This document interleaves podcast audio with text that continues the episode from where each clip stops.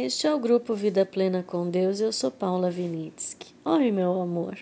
Ontem eu falei de Isaías 40, 31, que fala: Os que esperam no Senhor renovam as suas forças, sobem com asas como águias, correm e não se cansam, caminham e não se fatigam. É, as águias dizem que elas vão para um penhasco bem alto quando elas estão bem velhas e elas ficam irreconhecíveis porque elas arrancam todas as penas, arrancam as unhas e depois, diz, é, pelo que eu vi, até o bico cai. E daí ela vai se refazer. Daí ela volta a ter força como antes, né? Então, essa experiência da águia é como nós. Às vezes a gente está tão fragilizado de circunstâncias que aparecem que a gente não vê esperança, né?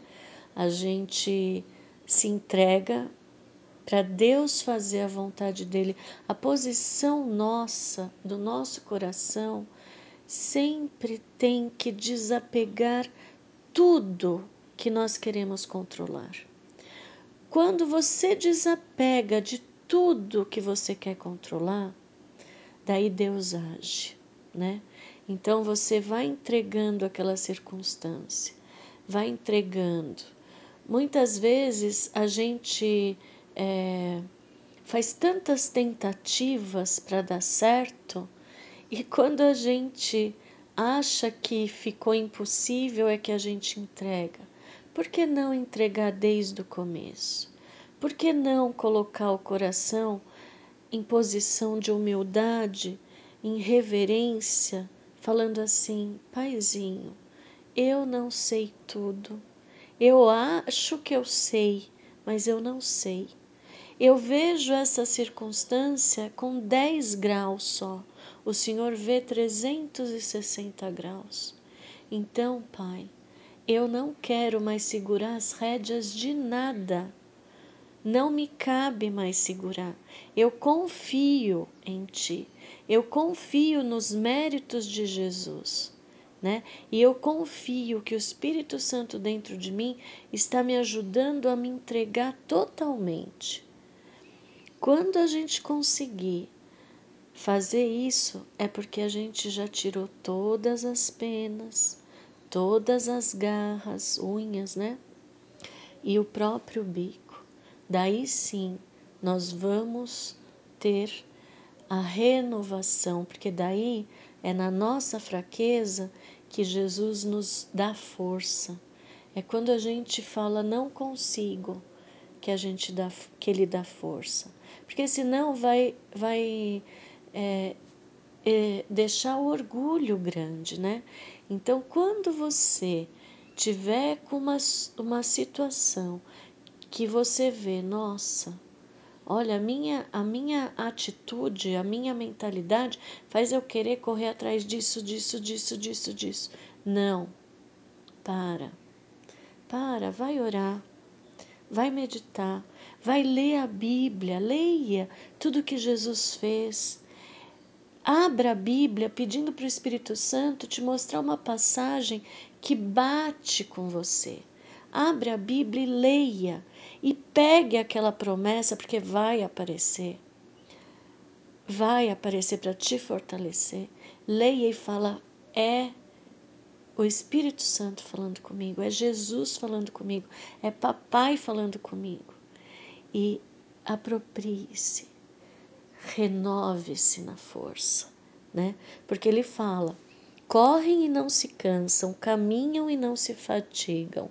Pensa que maravilha, poder correr na vida espiritual sem se cansar. Isso exige um desprendimento muito grande, porque daí você está fluindo, você está só fluindo, né? É, vem de Deus a força e você flui, vem e Sempre que você tenta pegar a situação para resolver, você vai cansar, porque é esforço próprio. Caminham e não se fatigam. Então você vai continuar caminhando. Às vezes corre, às vezes caminha, mas sempre em frente, fluindo. Tem hora que é mais difícil, você tem que entregar mais coisa?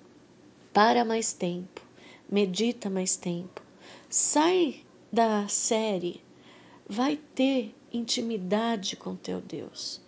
Vai trazer a mentalidade de Jesus para você. Jesus confiava em tudo no papai, em tudo. Por isso que ele chamava Deus de Pai. E agora ele deu essa oportunidade para a gente de chamar de Pai, mas a gente continua com a mentalidade de Deus. Um Deus de ter medo, um Deus disso, um Deus da. Não. Vai como Jesus ia. Às vezes, no começo, quando eu lia que Jesus orava de madrugada, eu falava assim: nossa, coitado de Jesus ter que acordar de madrugada para ir falar com Deus. Às vezes ele ia para o jardim, né? E ia conversar com Deus. Mas não, hoje eu vejo. Era o melhor momento do dia de Jesus. Era poder estar tá lá. Vai ver que ele ficava o dia inteiro transbordando e fluindo a graça, mas ele desejava o encontro, né? Então, olhe para esse lado. Não pense assim, ah, vou deixar de ver meu jogo para ir conversar com Deus. Peça, fala, Jesus, me dá vontade para conversar mais com você. Porque olha, essas coisas que tem na mídia me chamam tanta atenção.